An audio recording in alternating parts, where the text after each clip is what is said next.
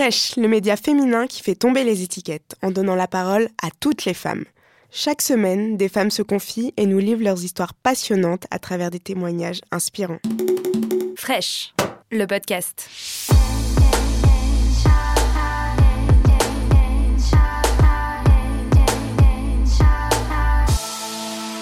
Les esclaves de Daesh qui me racontent leur vie pendant une journée, vendus 18 fois, violés 10 fois par jour, dans des conditions qu'on ne peut même pas raconter dans un reportage. Je pense bien que le soir, moi, je m'effondre.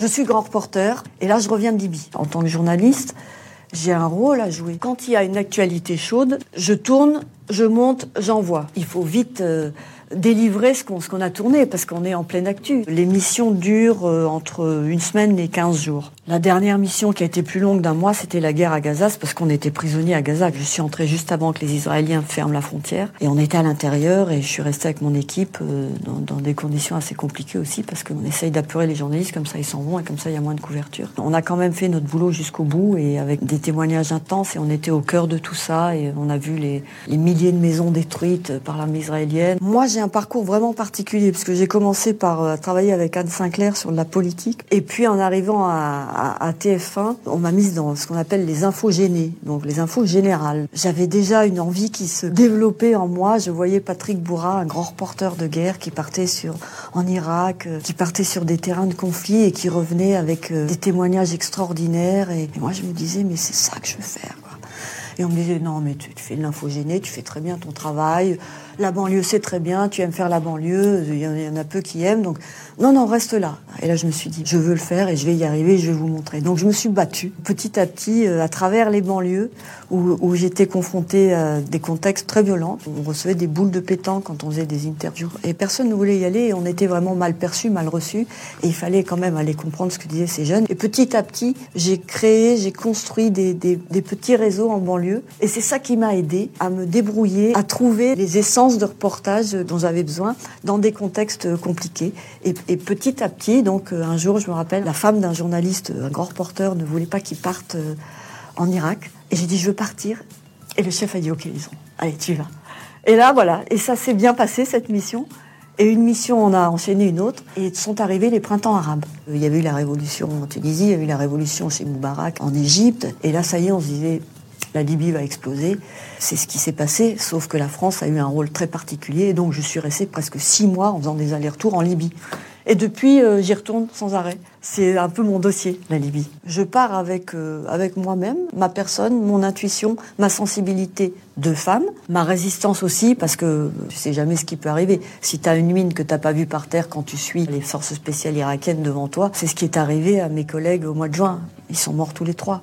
Et moi, j'y étais trois jours après, et j'avais envie d'y aller, parce que je me disais, si on arrête maintenant d'y aller, qui va raconter ce qui se passe J'y suis allée, et j'avais envie d'y aller.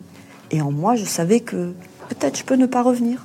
Mais j'ai assumé ça. Je vis ce métier un peu euh, avec, mon intérieur, avec ma passion, avec mais aussi avec mes émotions. Je dis souvent, j'ai des enfants, des amis dans tous les pays où, je vais, quoi, parce que les situations que je vis sont tellement fortes, humainement parlant, et quelquefois il y a un tel taux de, dureté de l'événement vécu, et quelquefois je trouve des, des, des perles d'humanité aussi dans ces environnements-là. Je peux pas revenir euh, intact, c'est pas possible. En tout cas, je veux pas vivre comme ça ce métier.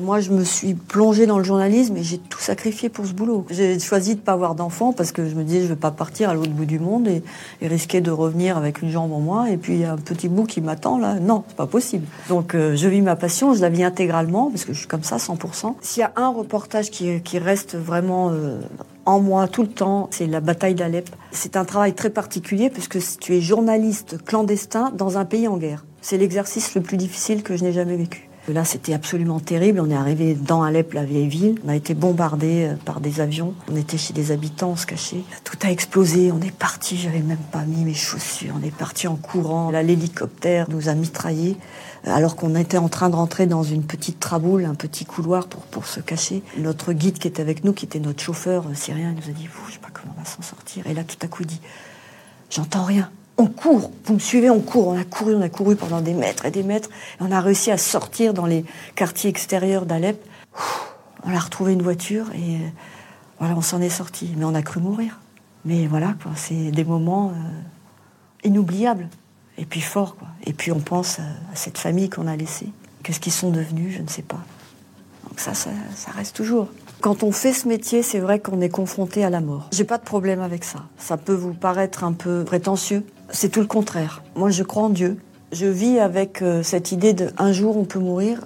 Et quand on vit, on doit donner tout ce qu'on a en soi pour, pour, pour vivre cette vie qui s'offre à nous. Donc quand je pars travailler, déjà, je suis toujours heureuse. Même dans l'avion qui m'amène à Mossoul, alors que mes trois collègues euh, sont décédés, c'est fort, c'est dur. Mais je me dis, je vais y aller parce que là, je vais faire mon métier, quoi. Et je vais être utile à quelque chose. Donc c'est ça qui me motive, moi.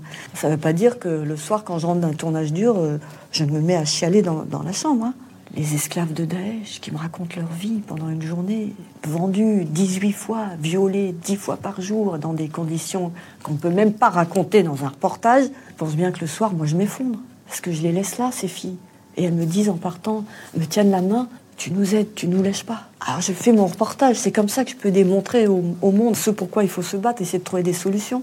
L'état du monde euh, tel que je le perçois, où que j'aille, je me dis mais comment on va s'en sortir? J'ai pas vraiment de conseils à donner parce que ce que je vis c'est c'est un capital qui ne se lègue pas. Il faut le vivre pour le comprendre. Il faut avoir surtout envie quoi. Si tu as envie, si tu t'accroches vraiment, tu vas vivre l'événement. Et, c'est l'événement qui va te, te nourrir. Quoi. Si cet épisode vous a plu, abonnez-vous et n'hésitez pas à en parler autour de vous. On se retrouve lundi prochain pour un nouvel épisode. Fraîche